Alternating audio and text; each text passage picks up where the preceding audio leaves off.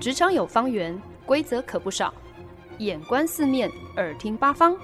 哪来一记变化球？看我接招！那些老外教我的事，和你 Easy Talk Easy Work。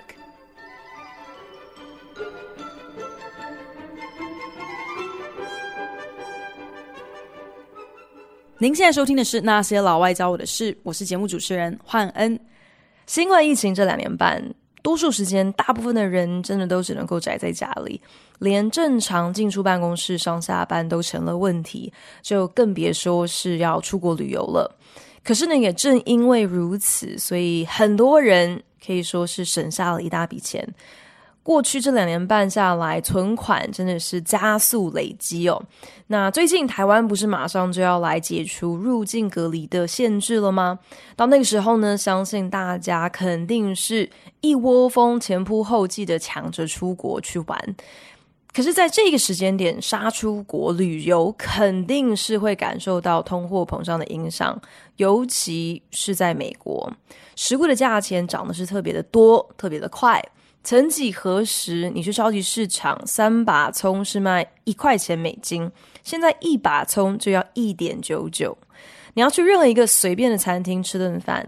一个人的开销，那也绝对是要从二十块美金起跳，基本上就是一顿饭要价差不多六百多元台币。但是账单来之后，最恼人的，我想应该就是要给小费这件事吧。就连像我这样一个在美国已经住了这么多年的人，对我来讲，要算小费也是一个有够烦的事情。就更别提有那么多在美国之外的国家，基本上是没有付小费这样的一个文化，这样的一个习惯。所以真的是要算到底。今天是要给多少小费？是真的让人家非常的头大哦。加上了小费之后，这个账单上的数字绝对是会让人心里淌血的。大家都明白，餐饮业赚的是辛苦钱，小费也算是对服务生的一种鼓励和补贴嘛。尤其是当他们领的薪水可能连最低工资都还不到的话。真的就更需要靠小费才能够勉强保持一个基本的生活水平。可是平心而论，对于没有习惯上餐厅吃饭还要付小费的人来说，不管是销售税还是小费，这些都好像是用餐的一个隐形成本一样哦。因为实际金额明明都没有出现在菜单价目表上啊。但没想到账单之后加一加，好像就会变出超乎想象的贵哦。与其说这是客人太小气、太吝啬，不想给小费了，我觉得至少对我来说呢，其实是就是会有一种好像我今天去餐厅吃一顿饭。到底要花多少钱？这个总金额从头到尾就不够透明化，要一直到最后结账的时候才揭晓，那多少会让买单的人心情不好嘛？朋友之间呢，时不时。也会聊到自己亲身经历过各种跟付小费有关的呃某些心灵创伤哦。有些人是遇过服务生不满意小费给的太少，就从餐厅里面直接冲出来追讨哦。也有人在用餐的时候向侍者反映，诶，这这个食物好像有点焦。结果没想到对方不仅不当一回事，还直接在账单上就自动加收了百分之二十的服务费，态度真的是有够差劲。还有一些人，他们付现，其实呢是等着要让服务生找零的，结果没想到人家直接就收下了他的大钞，然后就飘走不见人影，把他的零钱直接当做是小费收下了。也有一些人跟他们的朋友聚餐。很阿萨利的先替大家刷卡垫钱，那当然呢，就是连这个税啊、小费都一并先付清了。可是没想到事后拆账的时候，总会有那种不知道是真天兵还是根本就是故意装傻的这个酒肉朋友，完全只是按照菜单价目表上。只还了自己吃的那个那份餐点的金额哦，等于就是硬生生的让别人替自己多付了百分之二十的餐费，还装的是一个浑然不觉哦，就是一个死皮赖脸的无赖这样子啦。那还有人可能不过就是去路边随便一间咖啡店外带一杯咖啡，在付钱的时候可能根本也没有仔细检查收据啊，或者是电子付款后画面上第一个建议小费的栏位到底是建议几趴，可能当下心里想着，哎呀，反正可能就是百分之十之类的吧，就随便的勾选，一直到事后才赫然发现，原来。那个第一个建议小费的这个栏位，他建议的趴数才不是从十趴这么低的比例开始起跳。现在很多的小店都会耍一些小聪明，会故意把这些 suggested tip 建议小费的这个百分比拉得很高，是从百分之二十、百分之三十，甚至是百分之四十都有开始来来建议你哦。就是在算计那些买了饮料就赶着想走人的客人，他们不会多花那五秒钟的时间看清楚再来按确定。所以呢，我觉得要讲到美国那些莫名其妙让人难以理解的事情，那我们一定得要来提到 tips tipping，提到付小费这件事。所以呢，在本周没道理的美利坚第二单元呢，就要来跟大家一起聊一聊美国那考验人性的小费制度，跟大家分享付小费的基本礼仪，小费背后不为人知的暗黑历史，以及为什么付小费这档事是如此的考验人性，又到底是考验谁的人性呢？我知道大家已经很久没有出国了。但是，即使对于旅行的感觉可能好像有一点生疏，相信对于旅行的高消费，肯定还是有一些印象的吧？搞不好对某些人来说，甚至是充满期待的。毕竟已经存了两年半的钱，根本已经等不及要大开买戒了嘛，对不对？但是以美国来说，这真的是一个相对消费会比较高一点的旅游地点。不管是旅馆啦、住宿，还是交通，或者是吃东西、买东西，其实呢，在美国都已经是很不便宜的了。但是，当你再加上一个小费，那真的又是另外一笔很大的开销。美国基本上就是一个不管你去哪里，不管你做什么，都要付小费的地方。你坐计程车要付小费，你上餐厅吃饭要付小费，就连你剪个头发。也要付小费。我已经呃不太记得是谁曾经开示过我。你在美国外食，如果是上餐厅吃午餐的话，那么基本就是要给到一个百分之十五的小费。如果你是去餐厅吃晚餐的话，那就应该是要从二十趴起跳。说起来，这样的一个准则，一个基本礼仪，其实。也没有什么道理可言嘛，又不是说今天排班在午餐时间的服务生，他们的工作有比较轻松，不就是一样端盘子上菜吗？平心而论，一般人的午餐开销通常肯定是会比晚餐少一点嘛。所以，如果我们今天真的是要追求一个公平，真的是希望用小费来好好补贴那些辛苦的服务生的话，那午餐的小费比例理所当然应该要给高一点喽。毕竟午餐餐点的单价通常会比晚餐低，所以你小费多给一点，这样子才能够让人家赚的可以跟排晚餐班的人差不多一样多嘛。但是今天搭车剪头发也要付小费，这会不会就夸张了一点呢？那我花钱不就是在兑换，在购买他们开车还有理发的服务吗？所以开车跟理发，这不就只是他们分内的工作而已吗？为什么我还要另外给他们小费，另外给他们所谓的服务费呢？更让人匪夷所思的就是，现在你连去咖啡店外带一杯饮料，或是去面包店外带一份面包、一份小蛋糕，账单上都照样会问你说你要给多少小费。而且现在越来越多的地方，他们用的是电子付费，就是会有一个平板电脑，可以让消费者自己操作感应刷卡。那这个平板电脑最后的一个画面，永远都是会问你说你要给多少小费。这下可好了。以前一般餐厅服务生就是把账单拿来给你之后，他们就会自动的离开嘛，所以你到底是要付多少小费，随便你写，反正你在账单上签完名之后你就走人了。中间呢也不需要跟服务生有任何很尴尬的互动，只有很少数的服务生会在你离开餐厅之前就已经先偷看一下你到底留多少小费给他哦。如果太少的话，可能真的会追出来跟你要。嗯，但是整体上来讲，这整个过程呢，其实是非常的顺畅的。你不会有那种好像呃有什么背后灵啊盯着你看呐、就是要看你是给多少钱这样的一个问题。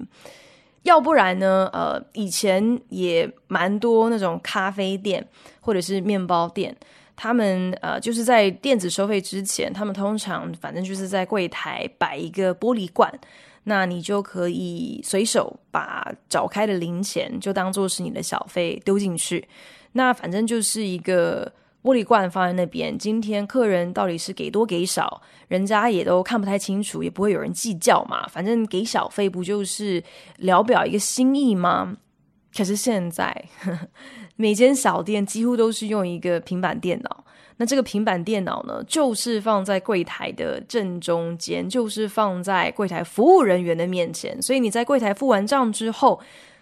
店员就站在那边，就这样盯着你看，就是在看你会不会给小费，你到底会给多少小费？啊，不过就是外带一杯饮料而已啊！我是哪里有被你服务到了？付小费这件事情，好像忽然之间就变得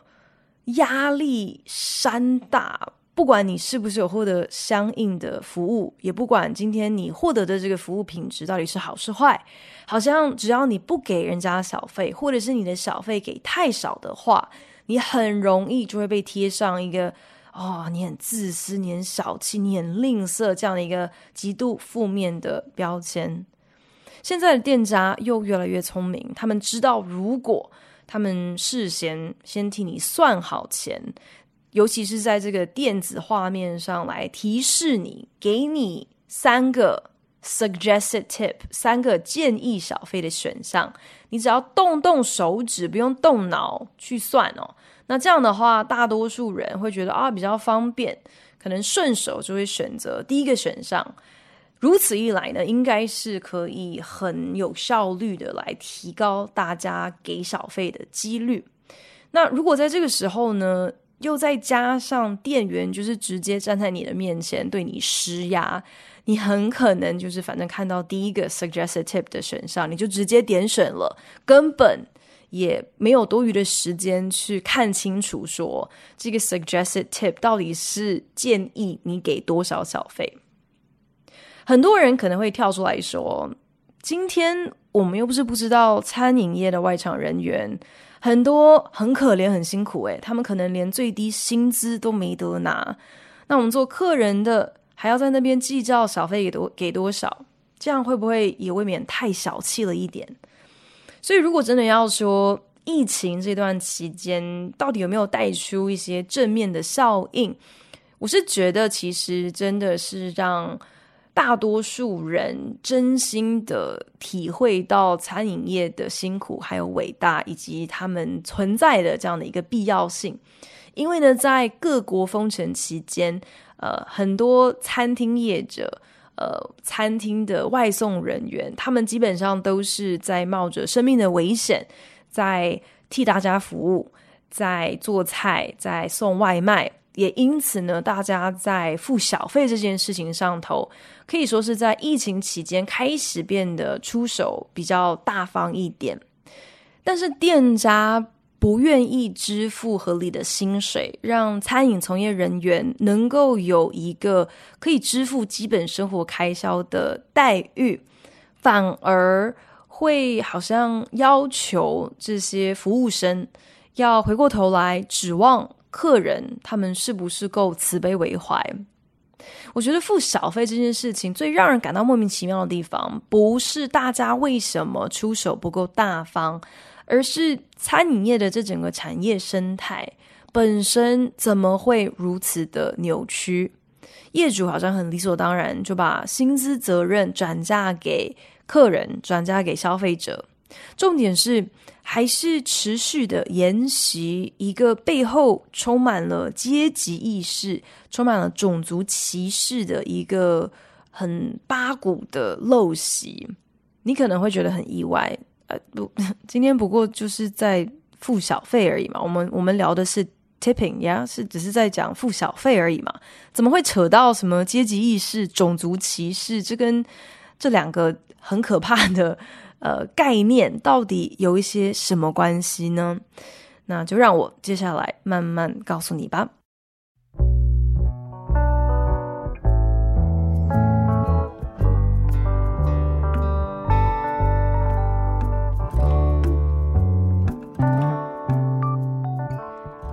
付小费这件事情，我们讲好听一点，其实是来慰劳那些尽心服务你的侍者，等于是你作为客人，作为一个消费者，可以给他们一些实质的奖励。但是老实说，你小费给出去之后，那一个钱到底是不是真的百分之百都进了刚刚服务你的那个人的口袋呢？这其实就不得而知了，完全就是在看各家餐厅他们自己定定的一个游戏规则。那近年来呢，有一些餐厅他们为了公平起见，会开始主张所谓的 tips pooling，意思呢就是会集资当天晚上收到的所有小费。然后平均分配给所有在场的外场服务生。那有些餐厅可能更进一步，把这些小费也会拿来跟内场的洗碗工还有厨师一起来平分。这种看起来好像非常公平的做法，仔细想想，某种程度上其实感觉还是不太公平。因为如果我知道今天不管我的服务表现是好是坏，我反正同样是会被分到一定比例的小费，那其实我也不需要特别努力表现嘛，我只要搭其他同事的顺风车就好啦，我一样可以分到钱。那不然，另外一种心态可能就是，反正我就算更卖力了，也不会因此就分到更多的小费，那我何必要那么努力呢？总而言之呢，我感觉这种呃 tips pooling 这种。小费拿来跟所有人平分这样的一个制度，表面上好像是为了公平而存在，可是感觉上其实就是一种变相在鼓励大家得过且过的一个机制。赞成小费制度的人可能会觉得，小费那本身其实就是客人和服务生之间。达成的一种隐形契约，一种默契，就是你服务生，你的这个服务品质会跟客人给你的小费金额成正比。可是如此理想的一种默契，跟现实比较下来，还是存在着一个很大的一个差距的。尤其当服务生他们认定说，今天付小费，这根本就已经是客人。必须要履行的一种义务，他们很自然的就会抱持着一种啊，反正客人就是应该要付小费给我啊，这样的一个态度。那如此理所当然的想法，很自然就不可能可以有效的去约束这个侍者的服务态度，也不可能作为这个服务品质的一个担保嘛。反正不管我今天表现差，表现好，你横竖都得是要付我小费的。那再来呢？现在通俗的这个小费的计算方法，从消费者、从客人的角度来看，其实就完全是看你点了多少食物，所以是一个重量不重值的计算方式。今天你点餐点的越多，你的账单当然就是金额也会越大，那你的小费自然也就必须要多给一点嘛。即便是同样的比例，你金额越高，小费当然也就要多付喽。所以这样的一个做法，完全不是依据这个服务生他实际提供的服务品质是好是坏来决定小费金额的多寡。所以简单来说，小费的这个存在，既不能够鼓励，更没有办法确保任何程度的服务品质。可是，给小费。背后最为人诟病的地方，其实是他的一段暗黑历史。付小费，严格上呢，讲起来，他真的可以说是一个极度 un-American，非常不美国。可是呢，说来好像又是蛮 American 的一个制度，什么意思呢？早年小费在欧洲的上流社会盛行，基本上就是一个有钱贵族打赏奴仆的惯例，所以呢，本质就是在呃奠定。一个尊卑的主从关系。那十九世纪的时候呢，有不少美国的有钱人，他们就是为了想要来炫耀，来表现出自己也是有文化、有素养的人，所以呢，就呃非常的积极的想要呃跟欧洲取经哦，跟欧洲人有样学样，所以呢，付小费也就开始在美国流行起来了，甚至当年。林肯签订了解放奴隶宣言的时候，决议要还给黑人他们的自由身，让全国老百姓人人都可以平等。之后，在那个当下，其实还是有很多的白人，他们没有办法接受这样子，就好像拱手让出自己过往的这些免费劳工哦。对这些人来说呢，这是一个天大的损失，所以当然必须要。另打算盘，想办法来对付这样子的一个新的法规，所以小费制度好像很自然的就成为了一个绝佳的折中之道。因为呢，讲白了，小费制度的存在就是让那些不得不投入劳动相关服务业的。人通常当然就是相对是低收入户的人，要他们今天真的是他人施舍的小费，而不是由业主主动支付正当而合理的薪资，所以才说，呃，某种程度上小费制度是非常的 un-American，因为它等于是呃在鼓吹不平等的一个呃尊卑。的一个关系，等于是在倡导一个不应该存在的一个社会阶级有高有低这样子的一个一个社会的生态。可是同时呢，又可以说它其实真的很美国，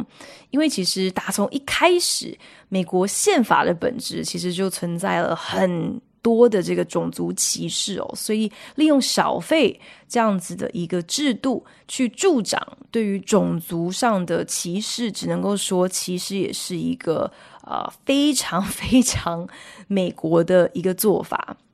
那据传呢，美国其实历史上几个数一数二的知名企业家，包含像是石油大亨洛克菲勒，还有钢铁大亨卡内基，他们虽然都是出手很大方的大慈善家，可是呢，说到给小费，这两个人反而是出了名的小气。我想，可能从他们的角度来看，搞不好他们会觉得。理所当然应该要来抵制给小费这样子的一件事情，因为今天你把逝者当作是奴仆一样的打赏，这实在是有辱了美国的民主精神。所以呢，他们小费给的这么小气，其实呢，可能是一个在他们心目当中认为是一个爱国的表现，一个这个呃宣扬真正的美国精神的表现吧。有小费可拿的这个劳工阶层，就算在加了小费之后，他们的总收入基本上呢，还是落在全美倒数，就是最后四分之一这样的一个级距里面。但同时，相较于其他的劳工，这些人有双倍的几率会落在贫穷线之下，更有高达三倍的几率。是会需要领取政府提供的粮食券来过日子的，可见的今天，呃，会需要呃从事可以领甚至是必须要领小费的这种呃职业的人，他们绝对都是属于呃现在美国社会呃低收入户或是相对弱势的族群。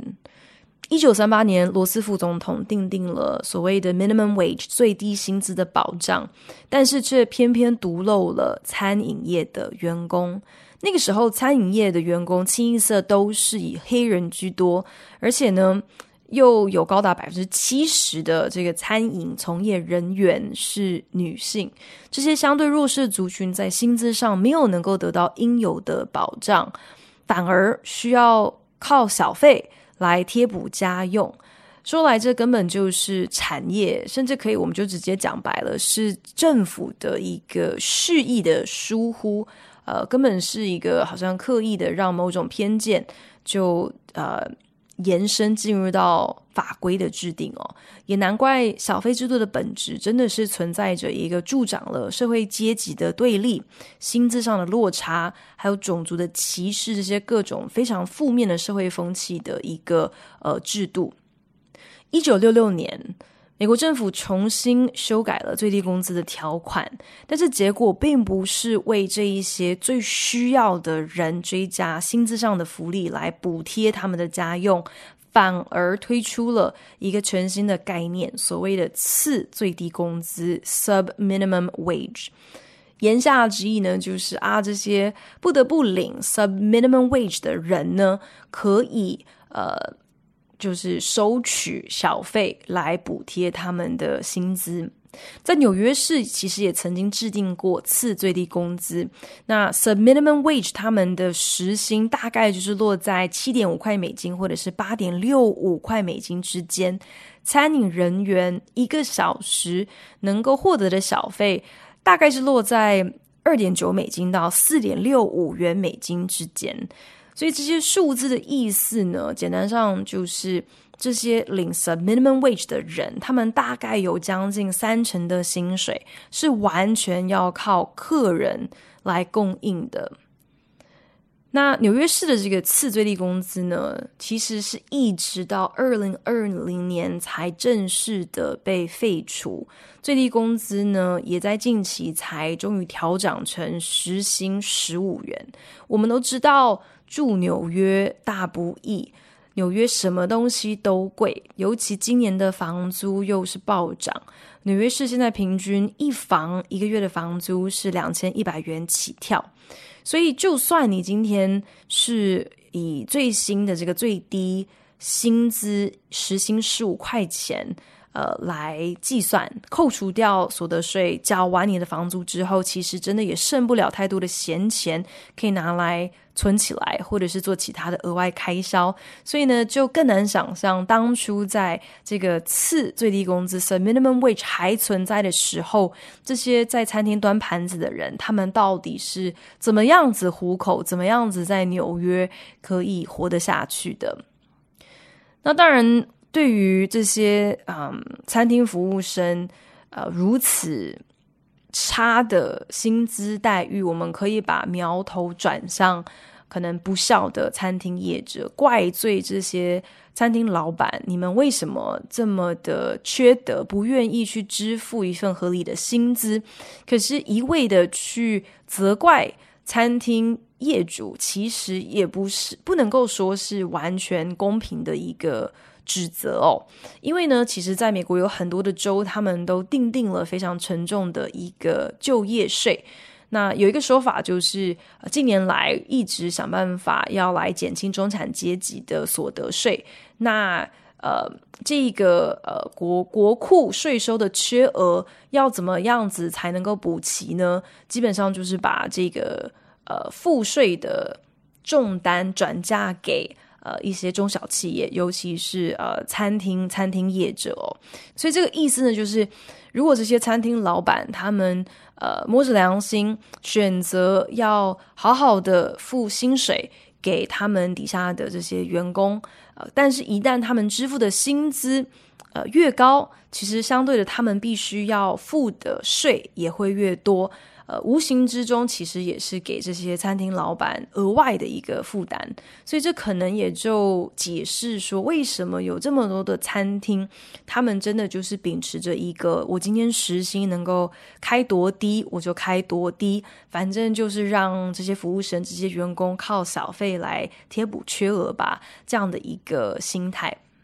可是即便如此。小费制度本身还是存在着很大的一个不公平。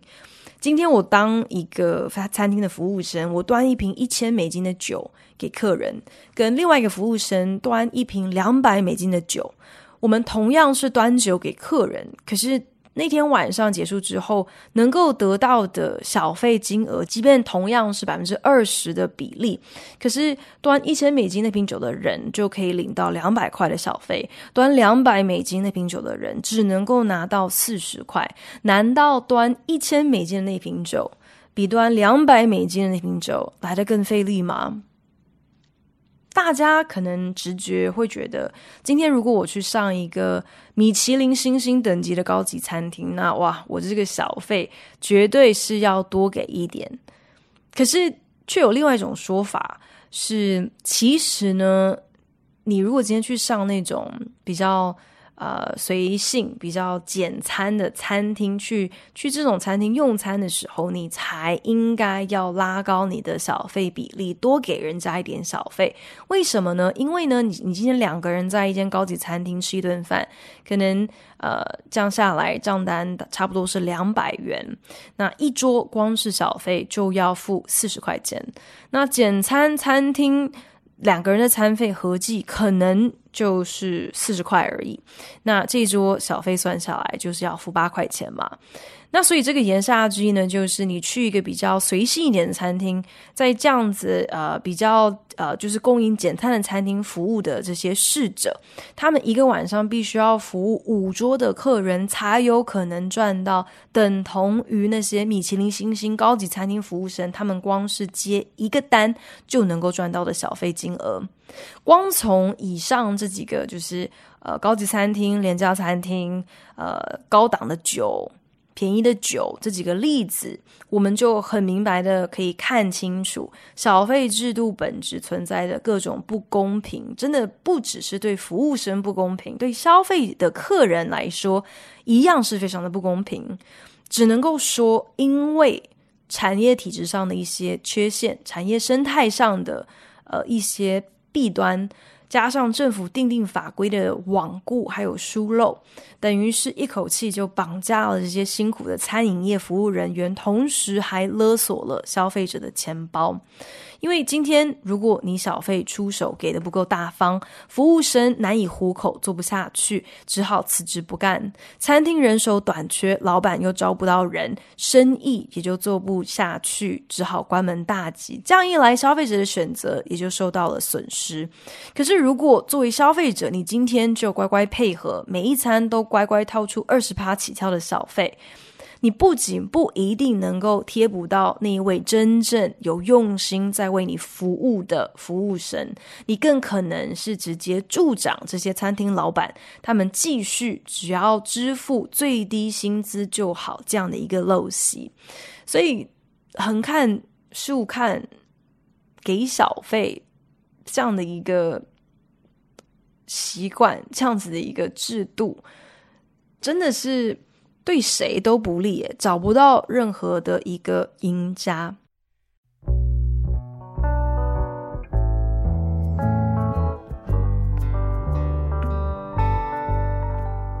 本节目由好家庭联盟网、台北 Bravo FM 九一点三、台中古典音乐台 FM 九七点七制作播出。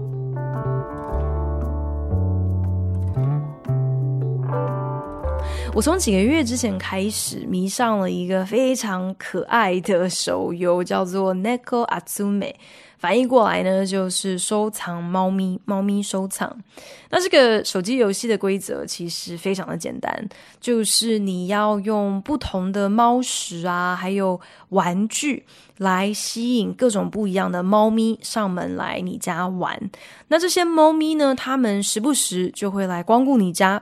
吃饱喝足，玩得够开心的话，他们就会送玩家鱼，或者是会送你一些这些猫咪他们自己在路上可能捡到的一些什么纪念品啊，当做是回报。那这些猫咪送给玩家的鱼，有分灰色的鱼，还有金鱼，金色的鱼。那其实呢，这些鱼就是你在这个游戏里面可以购买更多猫食。还有其他更有趣的玩具的货币，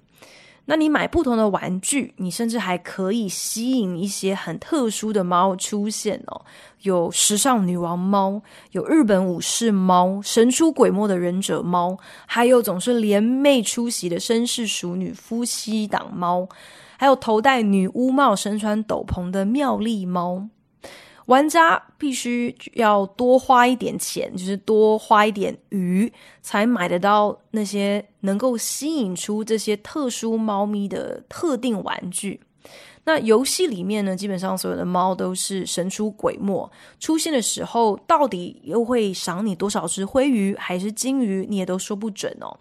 所以玩家就是必须没事就要把游戏打开，查看一下现在到底有哪一些猫咪上门了。因为只有在你打开游戏的时候，在你刚好亲眼目睹了这些特定的猫来你家拜访的时候。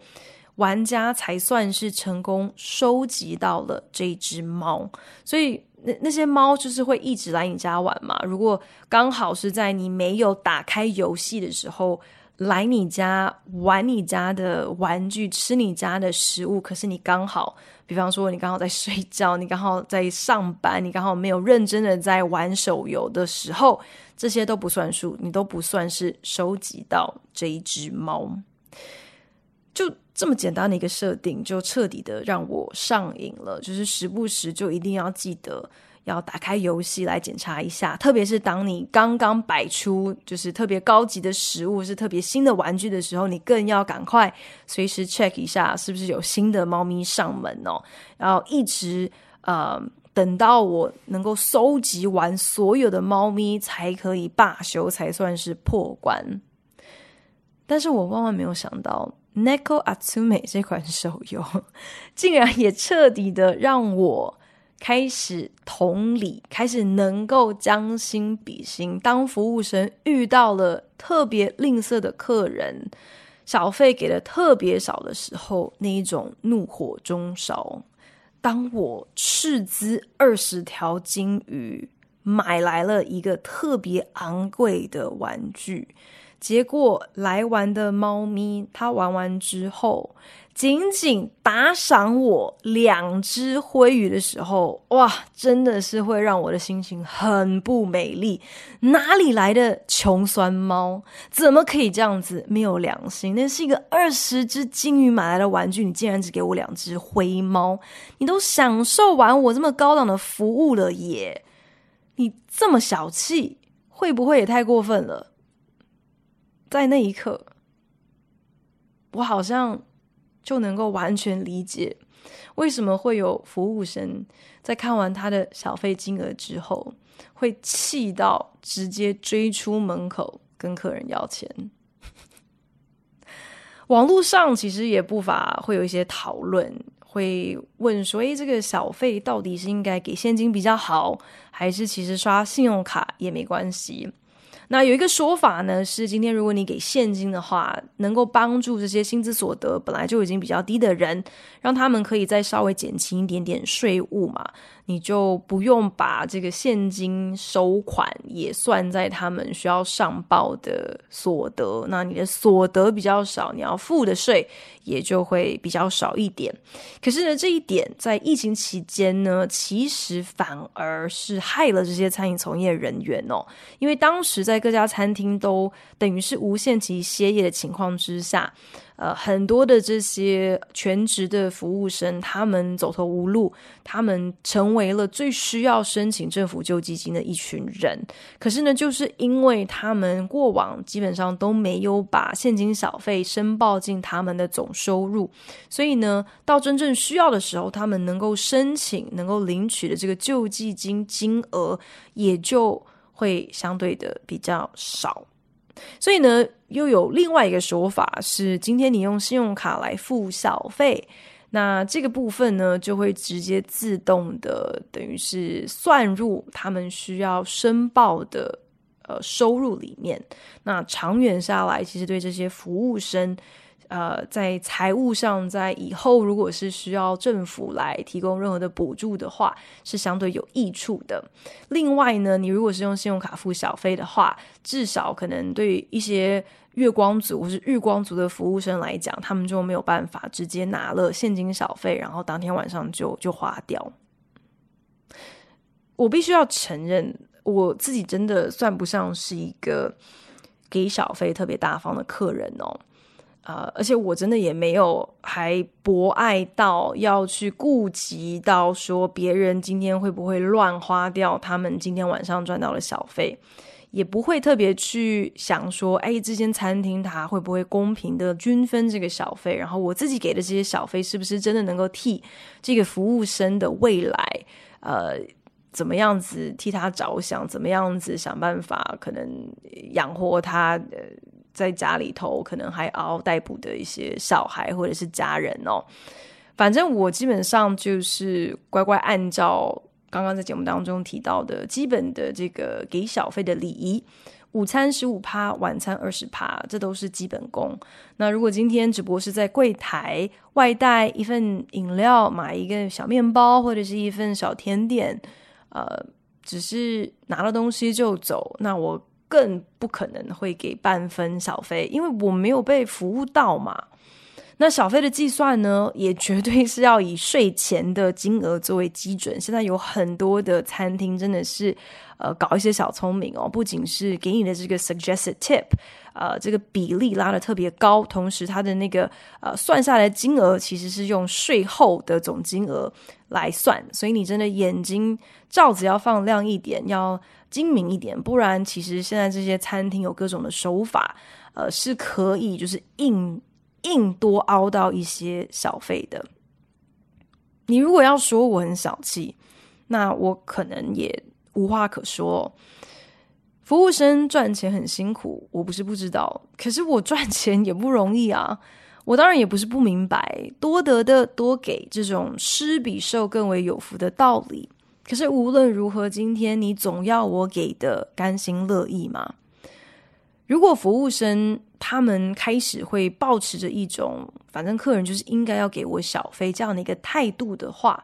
那我觉得这实在莫名其妙，一点道理也没有，此风不可长。就好像我也没道理，因为手游游戏里面猫咪玩了我特别昂贵的玩具，吃掉了我特别高级的猫屎之后，只给了我两只灰鱼的时候，就骂人家是穷酸猫。